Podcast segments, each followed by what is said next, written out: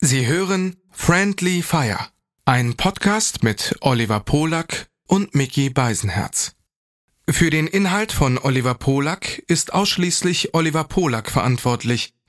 Für den Inhalt von Mickey Beisenherz ist ausschließlich Mickey Beisenherz zuständig. Hiermit distanzieren sich die beiden schon einmal im Voraus voneinander. Du bist allein. Wer soll bei dir sein? Greif zum Telefon. Da sind wir schon. Dein auditives Disneyland.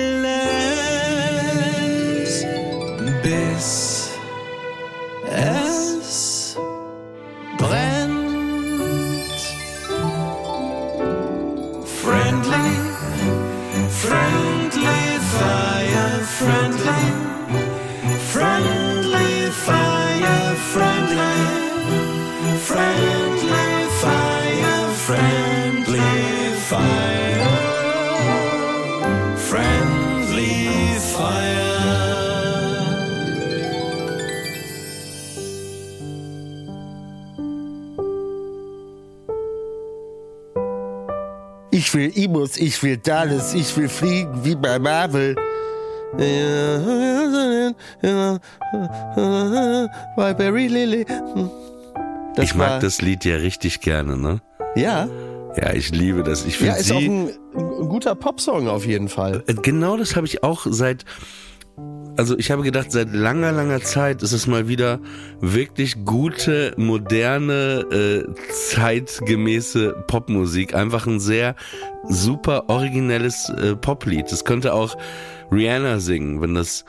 Äh, Ja, ja, das, äh, ich, ich äh, war ja ganz beeindruckt, als ich dann äh, hörte oder las, dass sie aus Wedel kommt, also hier in Hamburg um die Ecke. Ich weiß nicht, was mit dieser ansonsten natürlich furzlangweiligen Stadt Hamburg passiert ist, dass plötzlich die interessantesten äh, Musikerinnen daherkommen. Hier, ähm, wie heißt sie? Jetzt habe ich den Namen gerade. Ich hatte ihn vor einer halben Stunde, hatte ich ihn noch präsent. Was singt sie denn? Wen Zoe Wees, Zoe Wees, auch mittlerweile ja so ein internationaler Topstar, die kommt ja auch aus Hamburg und ich weiß nicht, was, was die den Leuten hier ins Wasser getan haben, dass die 20 bis 25-jährigen Frauen plötzlich alle irgendwie Songs schreiben, die sie teilweise dazu Weltstars machen, aber das kann diesem Großraum Norddeutschland hier eigentlich nur gut tun und Nina Chuba, die habe ich, jetzt kommt jetzt schließlich der Kreis, äh, die habe ich am Freitag im Kölner Treff zu Gast.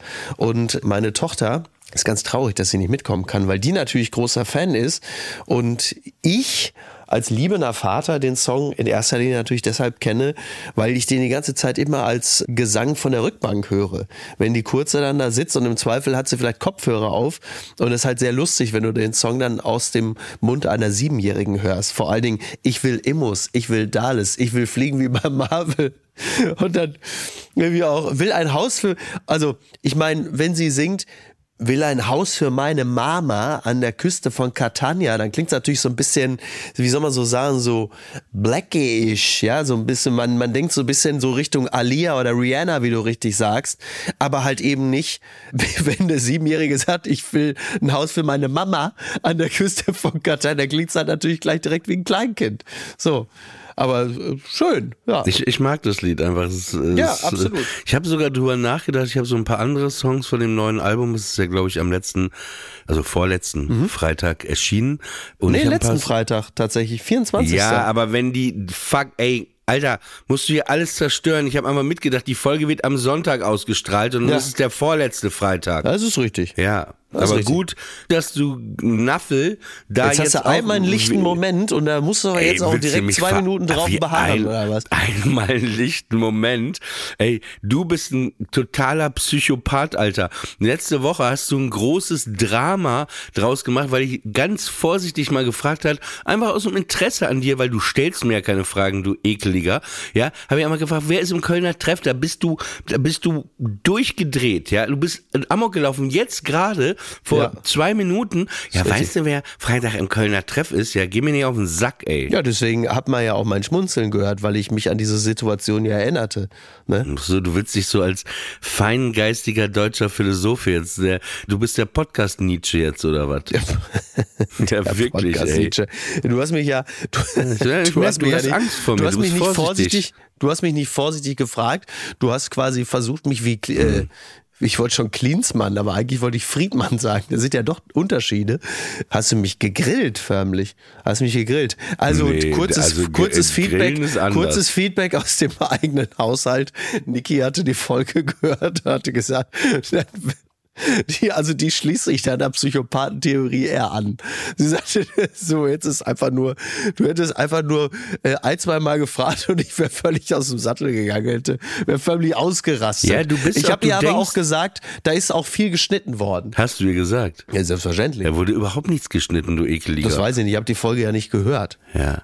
Ja, aber das ist so, das ist, das haben ja schon mehrere Leute aus deinem Umfeld bemerkt, einfach, Ah, ne, da so, hast du drei jetzt- Podcasts, ja. ne, und da flippst du halt komplett aus, ne? Das haben schon Dagegen mehrere ist, Leute Gegen aus dich ist Heinz Umfeld. Wäscher eine Schmusekatze, wirklich. Das ist immer so der beliebte Trick. Das haben schon mehrere Leute Wie gesagt. Trick? Wer denn? Nee, äh, sag ich nicht. Das ist, äh, Nee, das kann- ist auch zu privat. aber- das kann ich nicht sagen. Also um die Leute zu schützen. Auf, je, auf jeden Fall, das ist, äh, gebe ich dir vollkommen recht, das ist die ekeligste Masche, die man anwenden kann. Einfach, einfach, man hat nichts auf Tasche an Argumenten. Ne? Man steht selber einfach da wie ein Amavilli und sagt, ja, ja, ähm, ja, ja, das haben ja schon mehrere auch gesagt. Das habe ich jetzt ja schon öfter gehört. Ne? Und wenn Mhm. Ja. man dann sagt, ja, genau wie du sagst, ja, wer hat das denn gesagt? Ja, nee, das, äh, ich möchte jetzt hier keine Namen nennen. Ja, ne? ich will das, das genau. Es gehört jetzt auch gar Hat nicht Kohl ja hierher. auch mal gebracht, den äh, Move. Das ist richtig. Hat ihm aber auch nicht so wirklich.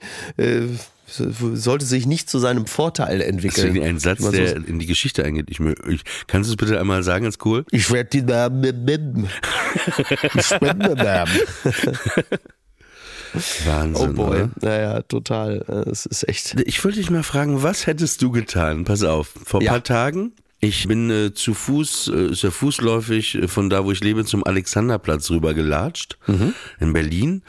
Und dann äh, lief ich mit meinem Handy auch in der Hand, man hat es ja meistens in der Hand, Ja. lief ich am Kaufhof lang und da stand, ja, so ein, ich spürte gleich, man, man hat ja so Antennen, irgendwie ein bisschen dubioser Typ stand da, ne?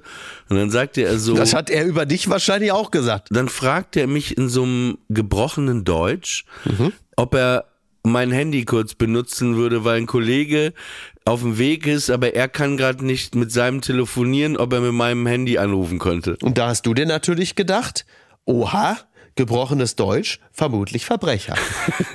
Nee, ich hätte Okay. auch. Äh, Ich wollte nur wissen, wo die Reise dahin geht. nee, ich bin ehrlich, also anders. Was würdest du in dem Moment machen? Sei jetzt ehrlich. und Jetzt du ver versuch, hier, versuch Ja, jetzt nicht hier deine. deine also, Nein, nein, nein, was denn? Du meinst, dass ich mich dem Woke-Publikum anzubiedern versuche? Nee, wir haben keine Woken-Hörer. Ja, Die haben Alter, alle schon wenn jemand woke ist, hört er nicht unseren Podcast. ja, ist richtig. da Das ist muss er auch ein bisschen realistisch bleiben. Oh, da täusche ich nicht, du. Aber das ist für die dann auch so wie Ritzen, weißt du das? Aber gut. Naja, du hast es ja schon gesagt, Alexanderplatz. Also am Alexanderplatz ist ja, glaube ich, so, also nein, ich hätte es natürlich, ich, oder anders. Ich hätte, also ich hätte, mein innerer Impuls, anderen Leuten zu helfen, hätte an dieser Stelle aber einen herben Dämpfer gekriegt, weil ich mich umgeschaut hätte und gedacht hätte, ey, du bist hier am Alexanderplatz. Also in der Regel äh, gehen dir Dinge hier verloren, weil sie dir weggenommen werden. Und wenn du mal etwas bekommst, dann ist es in der Regel ja wahrscheinlich direkt ein, ein Beil in den Kopf oder so. Also der Alexanderplatz ist ja bekannt dafür, äh, dass das ja nun wirklich kein, also das ist ja nun jetzt nicht so der bestkontrollierte Ort Berlins. Ist jetzt auch nicht der sicherste Ort Berlins. So. Was glaubst du denn, was ich gemacht habe? Oder Anna, was, also erstmal, was hast du, was hättest du gemacht? Sag, sag's aus. Ich hätte äh, ist, es ihm möglicherweise sogar wirklich gegeben, aber ich hätte äh, ihn mir vorher genau angeguckt und auszutarieren versucht, ob ich ihn im Sprint einholen kann. Also ich hätte ihm, ich hätte ihm das vielleicht dann dürfte gegeben. ich ja niemandem mein Handy, wenn das für mich zählen würde, dürfte ich ja niemandem mein ich hätte es Handy ihm, geben. also ich kann das natürlich von außen schlecht entscheiden, weil ich hätte mir den natürlich angeguckt und hätte dann auf so ein paar Dinge geachtet, die mir vom Bauch her, ja, nur vom Bauch her auffallen, wo ich denke, okay, das Bauchgefühl passt hier gerade nicht. Und hätte dann natürlich geguckt, ist der schnell, wenn er, wenn er das jetzt nimmt, wenn der wegrennt, komme ich da hinterher? Ja oder nein? Also ich kann jetzt nicht einfach nur sagen, ja natürlich hätte ich es ihm gegeben, Oliver, was ist denn los mit dir? Okay, soll ich auflösen? Ich was bitte ich gemacht habe. Ja. Er guckte mich an, äh, kann ich kurz sein Telefon benutzen? Ein Kollege kommt, aber irgendwie kommt der gleich, er muss den anrufen und das hörte sich alles wirklich nicht überzeugend an, was er mir erzählt hat, sofort, ne? Ja. Und dann habe ich ihn angeguckt, nein. Ich habe einfach gesagt, nein. Und dann wurde er, dann wurde er richtig wütend. Wurde richtig, ja, und dann hat er mich so angefangen zu beschimpfen. Und dann dachte ich auch in dem Moment, ja, okay, äh, offensichtlich die richtige Entscheidung. Ja, das und dann, stimmt. äh, dann ging ich aber weiter.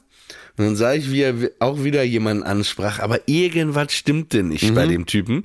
Und dann irgendwie, ich habe auch so eine Gabe, mich in Gefahren zu begeben. Dann dachte ich, ah, warte, ich habe eine Idee.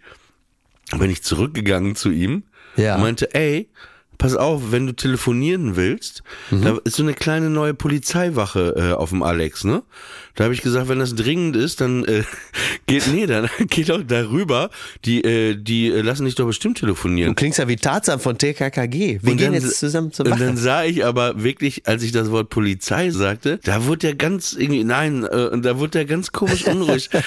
also es war einfach, es war einfach, nee, ich habe mich nur, ey, man hört immer wieder so, also ich habe das hier auch schon erlebt. Es gibt ja so diesen Trick mit Handys klauen. Weißt du, wie der funktioniert? Es kommen Leute an deinen Tisch, ja, Mhm. zum Beispiel, also du sitzt im Restaurant am Tisch, hast ja meistens das Handy auf dem Tisch liegen, ne? Ja. Und dann kommen die mit so einer Karte, ne? So so eine so Ach eine so, ja, ja, ich weiß. Nee, und dann kommen die an deinen Tisch zum Beispiel und dann äh, legen die die Karte so auf den Tisch und sagen, hey, können Sie mir sagen, wo ich hier zum Alexanderplatz komme? Und dann zeigst du Ja, das ja. auf den Tisch, dann sind die weg und irgendwann stellst du fest, wo ist denn mein Handy? Ja, so, es gibt halt so. Und ich dachte, Mhm. Ja, weil, ey, weil die dann noch einen Kollegen hatten, der dann parallel quasi deine Ablenkung genutzt hat, um dein nee, Telefon brauchst du doch gar keinen Kollegen für. Das kannst du doch alles selber erledigen. Ach so, Legst die legen die Karte auf dein Handy ja, oder was? Auf Ach deinen. Tisch, ja, auf Okay. den, so, dass der Tisch Ja, ja. quasi verdeckt ist. so, ja. Und ich fühlte mich, weil ich ja auch eben Hilfsbe, also wenn jemand Hilfe braucht, dann helfe ich in der Regel auch, wenn ich kann. Also auch wo ungefragt manchmal. Und äh, wirklich, aber ich hatte so einen Impuls, mir, nein, es fiel mir auch wirklich schwer und ich dachte, wie ekelig kommst du jetzt rüber, aber war mir egal. Dann dachte ich gleichzeitig, ey, im Nachhinein, was ich, es gibt zwei andere Möglichkeiten. Ich hätte ja sagen können, ey, pass auf, kein Problem, sag mir die Nummer, dann wähle ich die mit Lautsprecher, ne? Wäre zum Beispiel eine Option gewesen, ne? Ja, ja. Dann hätte ich mich halt so an mein Handy so krallen müssen, damit mir das niemand aus der Hand reißt. Mhm. Ja. Eine weitere Möglichkeit wäre gewesen, ich hätte einfach gesagt, du, ähm, ich kann mit meinem gerade auch nicht telefonieren, ich muss auch irgendwo anrufen, komm, wir suchen zusammen. Und dann hätte ich mit ihm da drei Stunden einfach jemanden gesucht. Ja, es ist nicht, es ist nicht leicht. Aber ich glaube, wahrscheinlich hast du dich, also dadurch, dass er so schnell anfing, dich zu beleidigen, hast du höchstwahrscheinlich die richtige Entscheidung getroffen. Aber es ist dann auch wirklich nicht so, nicht so einfach. Ich erinnere mich noch daran, als ich mit meinem Cousin Thomas irgendwann Mitte der 90er mal nach Berlin kam, da war das für uns natürlich total aufregend, weil halt äh, Bustour nach Berlin. Wir kommen aus Kassel-Brauxel, laufen da durch Berlin, irgendwo, ich glaube im Wedding oder so waren wir. Und stehe ich da mit so einem 10 D-Mark-Schein. Und da kommt halt so einer, so ein Hiopai um die Ecke und Thomas und ich stehen da und das war so, so an so einem U-Bahn-Eingang und ich halte dem so einen 10 D-Mark-Schein hin. Entschuldigung, können Sie 10 D-Mark wechseln? Und der nimmt den Schein, ja, geht die Treppen runter und ist weg. ja, äh, rennst du ja auch nicht hinterher, haben wir natürlich auch nicht gemacht. Und, und sagst, ich möchte meine 10 D-Mark wieder haben, aber war natürlich, das war so der Moment, wo du sagst, willkommen in der Großstadt, ihr Penner, ey. Ja. So, Aber pass auf, so willkommen in der Großstadt, da habe ich eine gute Geschichte von meinem Vater. Bevor ich die erzähle, möchte ich aber noch was dazu sagen. Äh, Also klar, ein Hauch, ein Hauch Rassismus hat ja jeder in sich, aber Ja. es hatte bei dem Typen überhaupt nichts damit zu tun, dass er nicht Deutsch gesprochen hatte. Ich, es hätte jeder sein können. Es hätte auch äh, zwei 17-jährige Es lag an dem blutbeschmierten Shirt, das er hatte. Nee, zwei 17-jährige blonde deutsche Jungen sein können. Ich, ich, ich spürte einfach, das stimmt was nicht. Wenn du einfach Mhm. ein Gefühl hast, hier, das ist ein dubioser Typ. Weißt du, was ich meine? Wenn Ja, du ja. merkst, das stimmt was nicht an der Geschichte. Ja. Pass auf, mein Vater, das war, ich glaube, es muss Ende der 80er gewesen sein, würde ich sagen. Ich würde vermuten, er war so 75 oder so, ne? Und Ja. wir waren irgendwie in Berlin, also zu der Zeit lebte ich, glaube ich, noch in Papenburg, also weiß ich nicht, das muss so Ende der 80er gewesen sein. Und dann sind wir am Kudamm, irgendwie im Café Wellenstein, waren wir Kaffee trinken. Es war damals so ein ganz tolles Wiener Café und irgendwie sind wir da mit meinem Onkel, meinem Vater, so beim KDW da, Pick und Kloppenburg lang spaziert. Und dann äh, liefen wir da lang und da war so ein Hütchenspieler. Und ich kannte den Trick damals auch nicht. Man muss sagen, man geht da ja hin, da ist ein Hütchenspieler Ja. äh, mit, so, mit so einer kleinen Matte, hat drei so Streichholzschachteln. Unter einer Streichholzschachtel ist ein Ball. Und dann siehst du die ganze Zeit, wie Leute da rumstehen und immer so 100 Euro wetten. Und Ja. dann äh, gewinnen die, die da drum stehen, Ja. viele. Ne? Und immer denkst Ja. du, und du bist ja sofort, ah geil, 100 Euro, ne, komm. Ja. Und mein Vater ist so, hat so ein Gambling-Gen immer gehabt. Ja. Und er stand dann da, hat das erstmal zehn Minuten beobachtet und mein Onkel sagte schon zu ihm, ey, das, das ist alles Betrug. Und mein Vater, nein, nein, nein, zückt so seinen ersten 100-Markschein und äh, legt ihn dahin. Dauerte keine fünf Sekunden, ja, falscher, falscher, also ne, falsche Streichholzschachtel, so 100 Mark weg. Und, und wir da, komm Papa, ey, du kannst ihn nicht gewinnen. Er so, nein, ey, zück den nächsten 100 Mark Schein, also und wirklich wieder weg. Ich weiß nicht, ob er da noch ein drittes Mal gespielt hat und der war dann so wütend und wir haben ihm erklärt, ey, die gehören doch alle dazu und haben ihm das erklärt und Ja. alles dann irgendwie, äh, weil wir es dann selber geschnallt haben und dann äh, dann gingen wir auf der anderen Seite irgendwie später zurück. Der war immer noch, hatte echt einen hohen Puls und der ist eigentlich ein sehr, sehr ruhiger Typ gewesen. Und dann waren wir auf der anderen Seite, da war wieder ein Hütchenspieler und dann äh, wurden wir Zeuge von der Situation, wo da wirklich vier Zivilpolizisten äh, seinen Stand auseinandergenommen haben, haben den Typen an die Scheibe, Handschellen, alles. Und so habe ich meinen Vater, ich habe ihn noch nie so erlebt. Ne? Der hat den beschimpft, ey, ich habe mich erschrocken. Du Schwein, ihr Betrüger! Und er hat da rumgerufen, Witzig. ey. Das war so absurd, weil wenn, wenn du ihn gekannt hättest, ne, einer der friedlichsten Menschen der Welt, aber der war so wütend. Aber was hat den denn dann so, wie man sagt, sagt man so schön gerne neudeutsch, äh, getriggert? Also da muss ja irgendetwas in ihm ausgelöst. Das Ja, aber das, der, der Nee, einfache Beschiss kann es doch eigentlich nicht gewesen sein, oder? Ja, das stimmt. Das ist interessant. ey. Also das jetzt- muss man ja, das, das Ja, muss ja ein bisschen dir. Ja, ja, tiefer, die muss ja ein bisschen tiefer liegen, ne? Ja, willst du jetzt irgendwie, willst du jetzt, Ja, weiß ja nicht, keine Ahnung, aber naja, also nur, weil du zuckst ja normalerweise mit den Schultern und denkst ja scheiße oder von mir aus guckst du dir an, die Jungs hier, ja, das, sind sie, aber nicht so, dass du, dass du so sehr Ja, wobei aus ich habe der das Haut auch. fährst. Ich, ich könnte mir auch vorstellen, dass ich das hätte.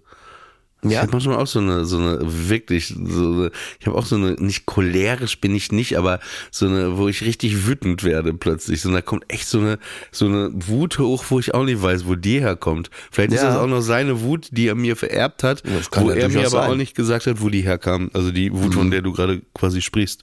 Ich weiß gar nicht, wann werde ich so richtig wütend. Also richtig wütend äh, werde ich natürlich sofort, wenn es so, so Sachen gibt, das ist ja der Klassiker, aber da werden alle wütend, wenn jemand sagt, ey, bleib mal ruhig.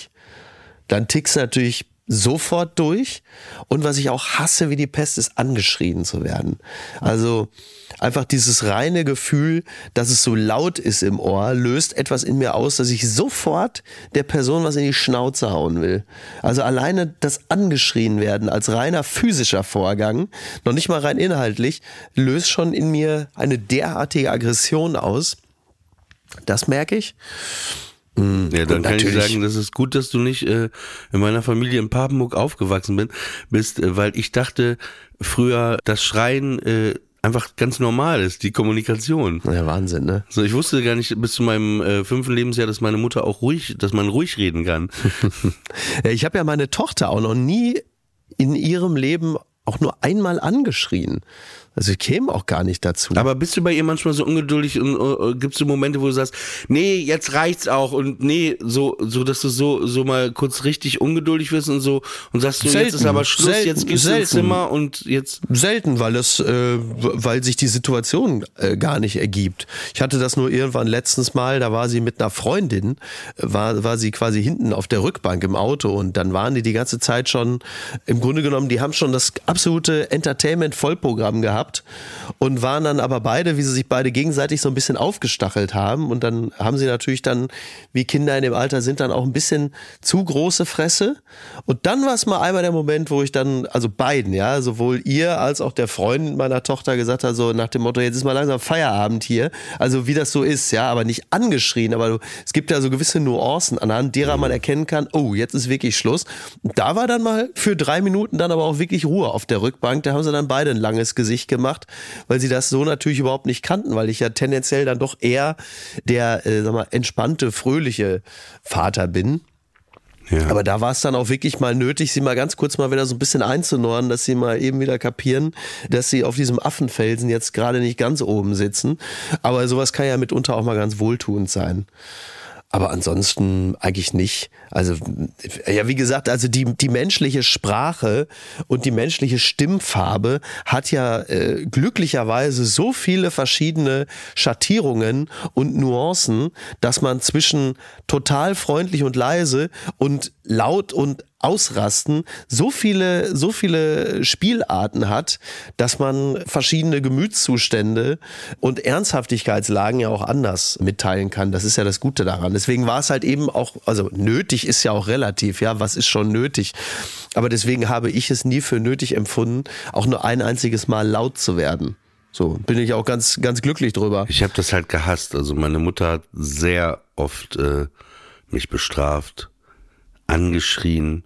Also wie gesagt, heute ist alles okay, ne? Aber als Kind ist es äh, sehr Ja. unangenehm. Also wirklich. War das Horror. Verhalten denn berechenbar? Das ist ja mit das Schlimmste, dass das Verhalten so unberechenbar ist. Also bei Eltern, wenn es denn so ist. Es war total unberechenbar, es konnte immer wieder und, und, und ich war auch, ich muss sagen, wirklich, auch wenn du mir das jetzt nicht glaubst, ich war ein sehr, sehr braves Kind. Das glaub ne? ich dir Ich habe überhaupt, ich habe überhaupt gar keinen Stress gemacht, irgendwie Ärger und, nee, das war, es war, war, wurde nur rumgeschrien und äh, Bestrafung, äh, Hausarrest, Drohen, bla, immer, äh, das war, war Horror als Kind. Das Mhm. war wirklich Horror.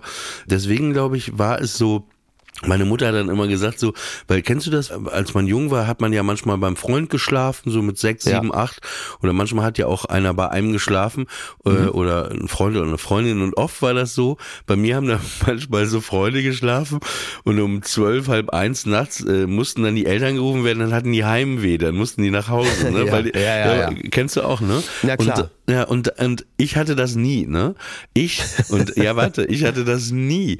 Ich war immer super froh als Kind, wenn ich irgendwo anders einen Tag, zwei Tage, fünf Für Tage. dich war es du wie konntest- Fronturlaub, ne? ja, das war, das war leider wirklich so. Und das Absurde war, meine Mutter sagte dann immer stolz so zu den Bekannten, also, Oliver, den können wir überall abgeben. Der hat, der, sie hat das aber überhaupt nicht verstanden selber.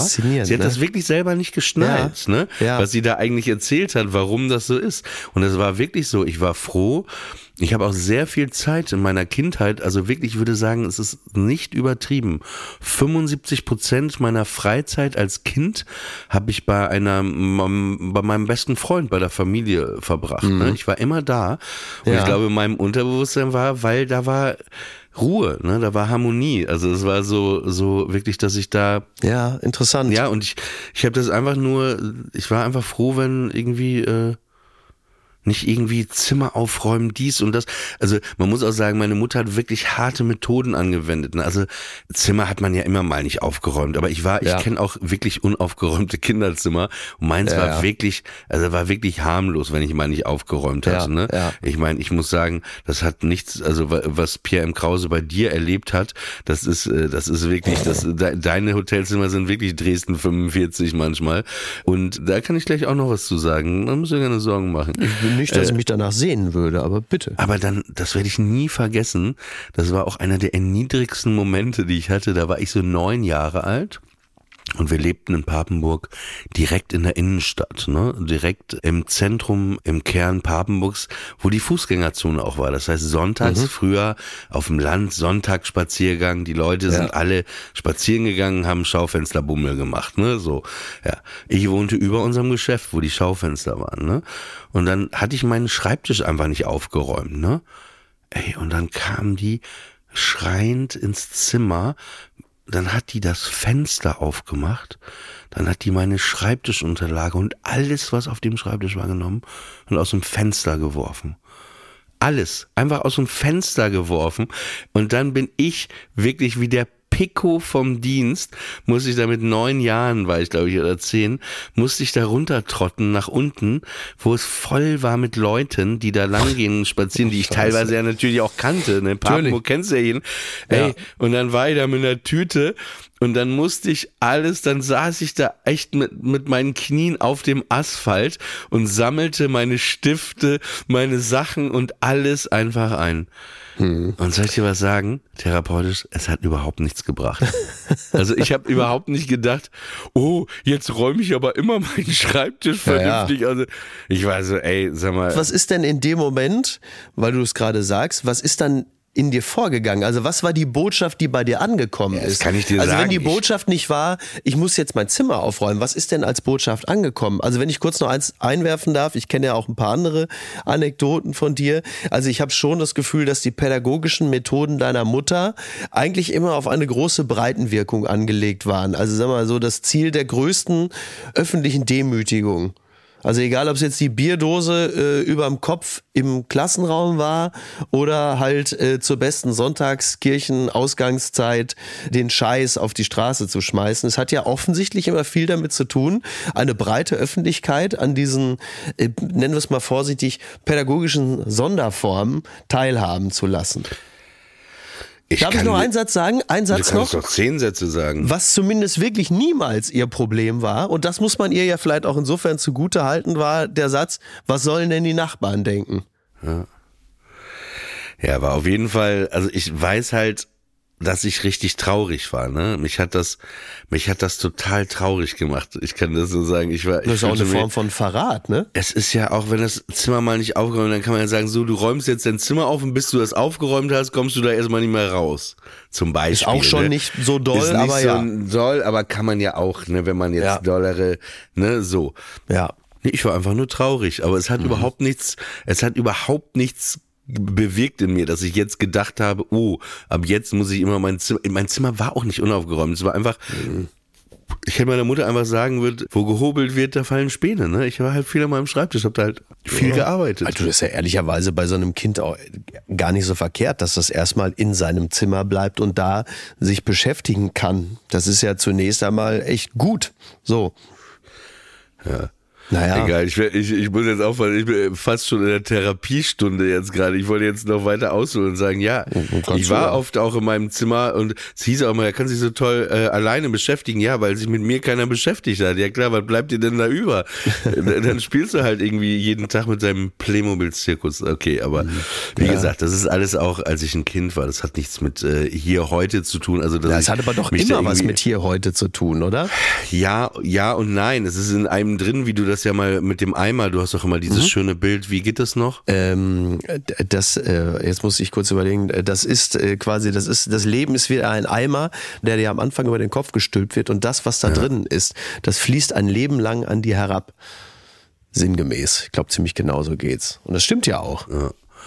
Aber um eine schöne Sache daraus, äh, eine Geschichte daraus zu erzählen, ich, wir hatten, wie gesagt, dieses äh, große Bekleidungsgeschäft. Ja. Und wir hatten in dem Bekleidungsgeschäft, wie gesagt, auch diese großen äh, Schaufensterfronten, ne, wo so Schaufensterpuppen drin standen. Es war wirklich ein riesiges Geschäft, was mein Vater hatte. Es war wirklich Ja. riesig. Und äh, ich erzähle nur, dass es riesig ist, weil das war toll, weil wir als Kinder wiederum, wenn ich dann Freunde zu Besuch hatte, dann haben wir in dem Laden immer Verstecken gespielt. Na, Dafür ist natürlich perfekt. Ey, und da war das wirklich Verstecken. Ne? Also bis du da mal schon mal jemanden gefunden hast, hat wirklich eine halbe Stunde gedauert. und was wir dann nämlich manchmal gemacht haben, und das habe ich geliebt, wir haben uns mit meinen Freunden an diesen Sonntagen haben wir uns, weil die waren ganz voll dekoriert mit ganz vielen Schaufensterpuppen, ganz viel Klamotten, haben wir uns zwischen die Schaufensterpuppen immer gestellt.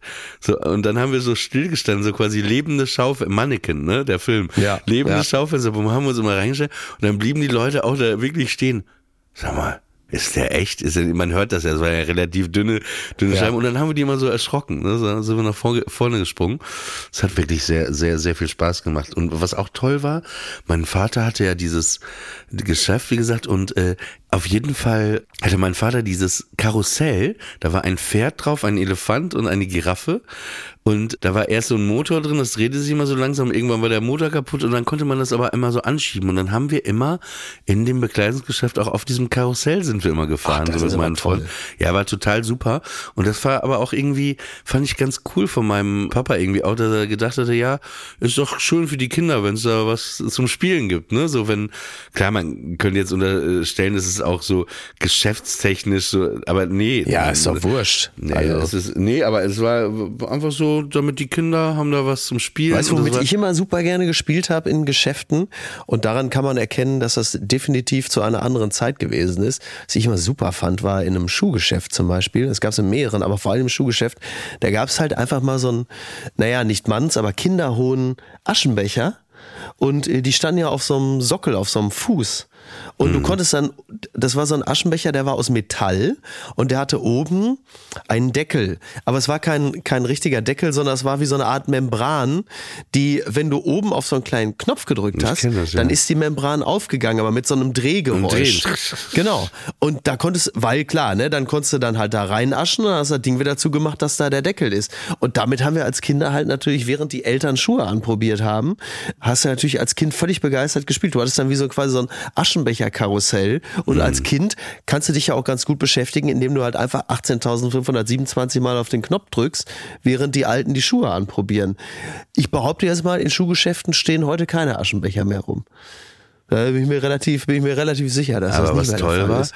also nebenan unserem Geschäft war Parfümerie Töppen. Ne, Frau Töppen, das war ein ganz uriger Laden, so ein Parfümladen halt. Ja. Die war auch sehr nett, sehr nett immer, wenn man Was hatten die denn damals in einem Parfümladen außer 8x4 Tosca Nee, die und Tabak eine Original? Menge, Menge rumstehen. Das war echt, ein ganz uriger Laden. Und daneben wiederum war äh, Schuhhaus Welsch, Salamander. Ja. Und da gab's ja. eben diesen, weil ich dachte, das meinst du jetzt gerade auch, da gab's so einen Tisch irgendwie. So einen Ja. Tisch, wo so ein, so ein Fernseher drin war. Da konnte man irgendwie so Sachen machen, auf so Knöpfe drücken. Da war ja Lurchi, ne? Kennst du Lurchi? Ja, noch? Lurchi und seine Freunde, natürlich. Lurchi und seine Freunde. Und da, genau, und da gab's auch die Figuren. Ich hatte früher auch so einen äh, Lurchi. Ja. Ja, hatte ich glaube ich auch. Ja, und dann war gab's in den Sparkassen gab's immer so einen kleinen Knacks. Kindertisch irgendwo hinten in der Ecke und da waren in den Tisch eingelassen so Aussparungen und da drin steckten so Hörer und die konntest du dann rausziehen. Ja, die waren natürlich an einem Kabel und dann konntest du dir äh, Geschichten, Hörspiele anhören. Geschichten anhören. genau. Und es gab Knackshefte, ne? Bei, Ja, bei der die gab's Sparkasse. natürlich auch, selbstverständlich. Ich dachte immer, das äh, gehört zur Bildzeitung, weil das so ähnlich aufgemacht war. ja, die waren ja auch definitiv äh, realistischer als die Bildzeitung. Übrigens, übrigens die Geschichten, die du als Kind an diesem Kindertisch gehört hast, Ja. die Hörspiele, die waren insgesamt auch wesentlich realitätsnäher als das, was der Bankberater unseren Eltern zwei Schalter weiter erzählt hat. Und kommt auch noch erschreckenderweise hinzu. Das sollten wir dann alle wesentlich später erfahren. Ja, ja, ja, das war halt natürlich die, also das war so diese herrliche kleine Übersichtlichkeit der Provinz. Das war äh, fantastisch. Da gab's halt einfach von allem eine Dependance, da gab's ein Schuhgeschäft, da gab's eine Parfümerie, überall natürlich Horten oder Hertie. Ja, bei uns nicht. Bei uns gab's CK, zentrales äh, Kaufhaus. Zentrales Kaufhaus. Äh, kann man ja froh sein, dass das nicht Kaufhaus Zentral hieß. Also das ist ja nun wirklich, äh, wirklich denkbar ungünstig zu der Zeit, aber da muss ja jeder selber wissen, wie er das angeht. Also die, wie gesagt, die Provinz hat ja sowieso totale Vorteile, finde ich, auch so zur Wesensbildung, weil einfach aufgrund, also Papenburg hat 40.000 Einwohner, ne? Kassel-Brauxel hatte immer so 80.000 und das Geile daran ist ja, also ich meine, in der Großstadt aufzuwachsen hat, können ja letzten Endes alle, so München und Berlin und Hamburg, aber in der Provinz, das Geile ist ja, du hast ja die Slums und das Nobelviertel sind ja oft wirklich nur wenige hundert Meter manchmal nur voneinander entfernt. Das ist alles so dicht beieinander. Und äh, heutzutage hast du es natürlich in den Großstädten, dass sich manche Welten ja nie begegnen. In der Provinz begegnen die sich natürlich alle zwangsläufig, weil du hast im Zweifel auch nur ein Gymnasium oder zwei. Äh, also und du hast ja keine internationale Schule in Kassel-Brauxel. So, das heißt, irgendwo gibt's diese Berührungspunkte noch. Und das hast du in Großstädten in der Form teilweise gar nicht. Also Ja, spätestens wenn die interessant, weil unser, unser Kindergarten, also meiner, ich weiß gar nicht mehr, wie der hieß. Der war auch so, ich sag mal so in den Slums von Papenburg. Ja. So, das war Wichernstraße in Papenburg, hieß das so. Es war damals so, ne? Das war so ein Ja. bisschen.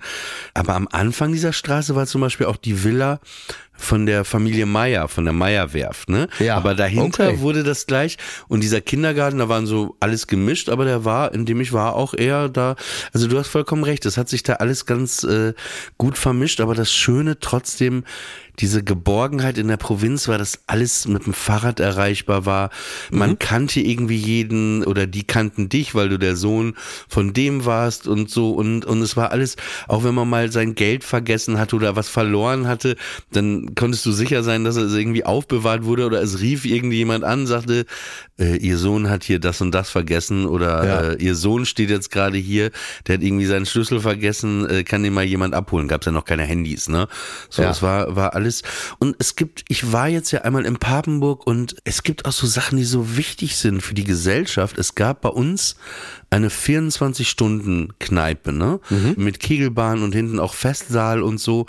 Und äh, das war eine Legende in Papenburg, die hieß Hilde Doden, ne? Und Ja. wir kannten die auch, unsere Familie, äh, wir kannten die, weil meine Tante aus New York aus irgendeinem Grund ganz früher mit ihr auch in der Schule war oder befreundet war. Ja. Und ich war manchmal auch bei Hilde. Das war so eine ältere Frau und dann hat die mir so Ja. ein Auto gekauft, sind wir zum Spielzeuggeschäft gegangen. Und später, als wir größer wurden, es war so ein Taxifahrertreff auch. Da war das aber so, wenn man in der Disco war bis vier, fünf Uhr morgens, ja, da war es am Ende so, komm, wir gehen noch zu Hilde, weil die hatte auch Pommes, 24 Ach, Stunden. Küche, halben Hahn. Ja. Komm, wir gehen noch zu Hilde, fünf Uhr morgens halben Hahn essen, ne? Und das war wirklich geil, weil da haben sich alle irgendwie getroffen und Ja. da ist das auch in der Woche, wenn in Papenburg die Bürgersteige hochgeklappt waren, wenn du dann noch irgendwie mit jemandem Kumpel oder sowas trinken oder so wolltest oder was essen nachts oder mit einer Freundin, du konntest einfach um 12 Uhr noch zu Hilde, Ja. du konntest da was zu essen bestellen, das war einfach so geil und ich hatte jetzt nämlich die Situation, ich war mit einem Freund da, da war alles irgendwie zu, Hilde ist gestorben vor so etwa zehn Jahren, würde ich sagen, zwölf Jahren. Der Mhm. Ja. Laden wurde noch kurz irgendwie weitergemacht, aber das hat jetzt wohl zu, ne? Und das ist echt Horror gewesen, weil ich war da abends auch, wollte noch was machen und ich hatte dieses Gefühl, ey, ich würde so gerne jetzt zu Hilde Mhm. Doden gehen. Aber gibt's halt nicht mehr. Da gab's auch eine Jukebox, so eine so eine Ja, Musikdings. fantastisch. Natürlich. Und aber das ist ja ähnlich wie bei dir. Ich bin ja auch auf dem Land groß geworden. Es gibt da schon wirklich viele, viele gute Sachen, wenn man da aufwächst. Das ist äh, Ja, ja, total. Aber es ist halt eben auch, äh, das, was du gerade beschreibst, ist natürlich immer auch ein bisschen der Schmerz der Weggezogenen, wenn sie dann wieder zurückkommen in ihre Heimat, in die Provinz, in das Heimatdorf oder die Heimatstadt.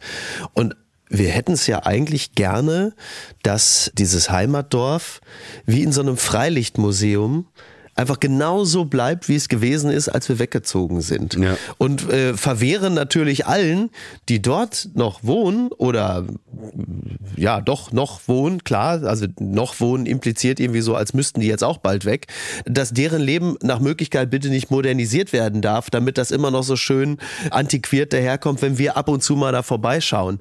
Und, und deshalb sind dann halt natürlich manche Sachen einfach weg, weil man sagt, ja, also ich meine, ich finde, dass bei solchen Kneipen ist das immer echt bitter, weil die ja auch total ihren Charme haben. Also in Berlin hast du ja auch Total. noch diese alten Berliner Kneipen. Also sie werden auch im Jahr 2038 immer noch total attraktiv sein, weil du dort noch so ein bisschen so dieses raue, ungehobelte Leben hast. Wenn's Und die das bleibt noch gibt, immer- aber sie werden noch die weniger. Gibt.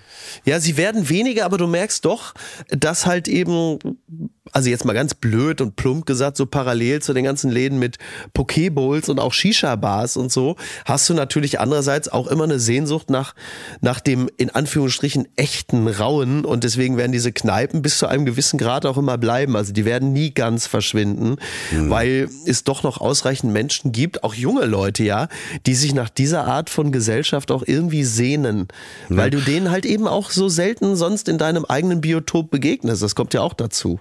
Auf jeden Fall, aber das ist auch interessant. Wir haben ja über das Borchardt in der vorletzten Folge gesprochen. Das ist Also, übrigens nicht so eine Kneipe, von der ich naja, spreche. naja, da ist schon was drin von dem, worüber wir gerade sprechen, weil wenn man es ist ja französisch, so sehr Paris, ne? Also es heißt Holztisch, Tischdecke, gedeckter Tisch. Old fashioned. Genau, old fashioned. Und das ist ja auch der Reiz und finde ich der Charme an Paris. Dass da Ja, einfach das äh, von Moulin Rouge und der ganzen Architektur, von diesen ganzen Cafés, alles so urig alt noch ist. Und das ist die, die Schönheit äh, in dieser Nostalgie da liegt, aber die da irgendwie das hi- gleichzeitig, es ist die Nostalgie, aber es ist gleichzeitig auch das Hier und Jetzt. Die Ja, ja. Nostalgie ist da irgendwie das Hier und Jetzt und äh, wollte ich gerade nur noch mal so erwähnt haben, weil ich glaube, das finde ich auch gerade an diesem Laden, an dem Borchert auch so charmant. Das ist dieses, das ist ja auch seit 30 Jahren genauso gleich. Ja, ne? Da ist irgendwie nichts anders und und äh, wie äh, um dich zu zitieren, die Geborgenheit im Ritual und die Geborgenheit in dem kalkulierbaren, in dem was man Borchert ist quasi, Borchert ist quasi Manufaktum als Restaurant. Es gibt hier noch die guten Dinge. So. Das Problem ist das äh, nach- Manufaktum? Äh, das ist doch diese Kette, äh, Kette nicht wirklich, aber es gibt so ein paar Läden über Deutschland verteilt, die haben so ganz viele Produkte, die so ehrlich gemacht sind, ja, so, also, die haben auch einen Katalog immer gehabt, in dem die einzelnen Produkte so fast schon lyrisch beschrieben werden, also keine Ahnung, äh, entweder, also kannst du dir beim Manufaktum, kannst du, dir- kannst du dir ein paar rahmengenähte Schuhe kaufen von Dinkelacker, genauso wie du dir eine Espressomaschine für 1800 Euro kaufen kannst, aus Chrom und Aluminium, aber halt eben auch zum Beispiel eine Gartenschaufel mit einem Griff aus echtem, was weiß ich, was es dann ist, äh, Wurzelholz oder so. Und diese Produkte sind, die stehen dafür, dass sie eben nicht so schnelllebig sind und nicht mal eben so wegproduziert werden, sondern dass sie aus hochwertigen, qualitativen Materialien sind und teilweise halt eben irgendwie noch genauso hergestellt werden wie vor 250 Jahren auch schon bei irgendeiner Manufaktur in Schwäbisch Gmünd oder was weiß ich. Und dafür steht Manufaktum. Manufaktum steht dummerweise allerdings auch dafür, dass der äh, Gründer des Ladens angeblich AfD äh, oder Gründer oder was weiß ich ist. Das hat's einem gut, es gibt sie noch die guten Dinge, ist dann vielleicht in dem Zusammenhang auch ein Gedanke, den dann der, wenn es denn so ist, der Gründer vielleicht in ganz anderen äh, Verbindungen auch hatte. Das weiß ich nicht. Das muss man nochmal nachhalten. Mich hatte nur mal ein befreundeter Komiker darauf hingewiesen, weil in der Stadt Waltrop, wo er herkommt, es auch ein Manufaktum gibt und äh, der wurde mal zitiert irgendwie zu dem in den Laden, ich spare mir jetzt die Beleidigung, aber zu dem in den Laden gehe ich nicht. Um es mal Okay. nü- nüchtern, er hatte noch ein paar andere Begrifflichkeiten gewählt, aber er hatte, also er hatte erkennen lassen, in den Laden gehe ich nicht rein, weil, ne, so. Das ist der einzige Grund, warum ich Niki noch nicht diese unglaublich teure Espressomaschine beim Manufaktum gekauft habe. Ja, aber genau dieses Gefühl hatte ich halt, als ich das letzte Mal in Papenburg war. Und das war irgendwie alles anders, auch wenn man da in den Supermarkt geht heute, wo man Ja. früher dann tausend Leute, es ist irgendwie alles da, aber es ist irgendwie auch nicht mehr da. Ja, genau. Immer noch da, aber unsichtbar. In meinem Heimatdorf haben sie den Geldautomaten bei der Sparkasse gesprengt. Jetzt kann man da einfach nirgendwo mehr Geld abheben.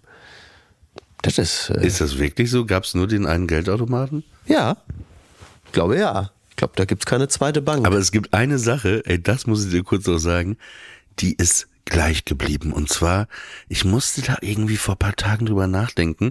Auf der Kirmes in Papenburg, auf dem Maimarkt und auf dem Augustmarkt, das war zweimal im Jahr war Kirmes. Der Augustmarkt war im Sommer, Mhm. der war ein bisschen größer, einen Tag länger.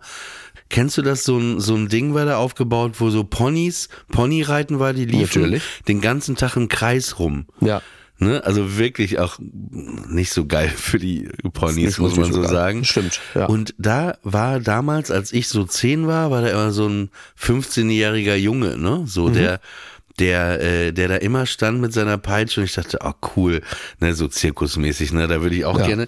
Und dieses Bild von diesem Jungen ging mir immer nicht aus dem Kopf. Und jetzt war ich mal vor paar Jahren auf dieser Kirmes, ne? Ja. Ey, und dann stand da einfach so ein fünf Jahre älterer Mann, immer noch mit der Mhm. wirklich? Peitsche in, Oh, also wow. das war immer noch, das hat er einfach durchgezogen. Äh, stand Krass, er da immer, also der ist auf jeden Fall noch da, wenn man nach Papenburg fahren sollte. Auf auf Pony die hatte ja Kirmes. den Vorteil, dass es halt einfach irgendwann stirbt und diesen ganzen Scheiß nicht mehr mitmachen muss. Und der Junge weiß halt, ich muss halt aber noch ungefähr so 25 Jahre machen. Ne? Hei, Total. hei, hei. Apropos 25 Jahre machen, äh, Kiss sind ja auf End of the Road Tour, ne? Ja. also ihre letzte Tournee und wurde ja schon vorgeworfen, ey, warum geht die denn seit drei Ja. Jahren? Dann hat Paul Stanley einfach erklärt, ja, wir hatten zwei bis zweieinhalb Jahre Covid-Probleme, dass wir nicht auftreten, deswegen. Ja, und richtig. jetzt haben sie ähm, wirklich die 50 letzten Shows announced und sie enden ihre End of the Road Tour dieses Jahr am 1. und 2. Dezember mit zwei Shows im Madison Square Garden. Das ist nicht so Da, wo alles anfing in New York, sagte Paul. Stanley. Und da habe ich wirklich schon überlegt. Äh, und ich habe, sie waren nämlich bei Howard Stern äh, heute zu Gast. Ja. Äh, ich habe so einen Ausschnitt gesehen und, dann sagte Gene Simmons, ich weiß, ich wirke immer, äh, auch in dem Kostüm. Äh, The Demon hatte er an, sitzt da bei Ja, ja. Paul Stanley und sitzt dann aber sehr menschlich in diesem Demon-Kostüm und sagt, Ja, fantastisch. ich will ehrlich sein, also auf Englisch dann, uh, I'm, go I'm gonna be honest, I'm going to cry like a little girl that is nine year old and someone stepped on her foot. I, know I'm gonna cry. Und, äh, und für diejenigen, die jetzt gerade zuhören und sagen, Kiss live sehen, sie kommen dieses Jahr auch noch für fünf oder sechs Shows nach Deutschland und kann ich wirklich wärmstens, das ist wie Rammstein, nur mit schöner Musik und positiv und wie eine Geburtstagsparty halt und nicht wie eine Beerdigung mit Feuer. ja, So, ich muss jetzt los. Ich hab, äh, ich muss mit Niki den Bachelor gucken. Sind die kleinen, sind die kleinen Freuden des äh, Beziehungslebens. Ja. ja, das war eine weitere Ausgabe von Friendly Fire. Vielen Dank immer wieder fürs Einschalten. War heute so schon sehr, wir sind heute zurück in, in die Provinz gegangen, ne? Ja, und in die Kindheit, aber das ist leider so ein bisschen der Fluch des Alters. Ich glaube, das werden wir die nächsten 30 Jahre noch häufiger machen. Ich werde jetzt erstmal, ich werde jetzt erstmal die Sachen aus Pippas Zimmer auf die Straße kippen.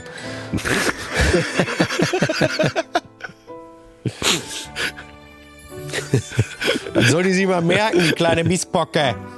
Ja, weißt, guck mal da hier. Ja, so sieht das nämlich aus. Jetzt werden andere Seiten aufgezogen. Kannst mal sonst mal sehen. No man, Mr. Nice Guy. Aber willst du zum Schluss noch ver äh, verraten, wer beim Tritt Kölner, willst du zum Schluss noch verraten, wer beim Kölner Treff zu Gast ist?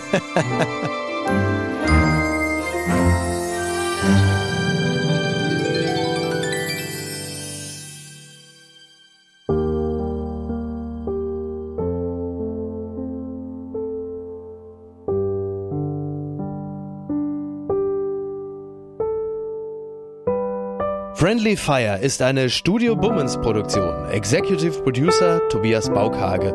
Produktion Hanna Marahil und Inga Wessling. Ton und Schnitt Fabian Seidel. Und einen besonderen Dank an Aerobik für die Musik und an den lieben Edin Hasanovic für das Entree.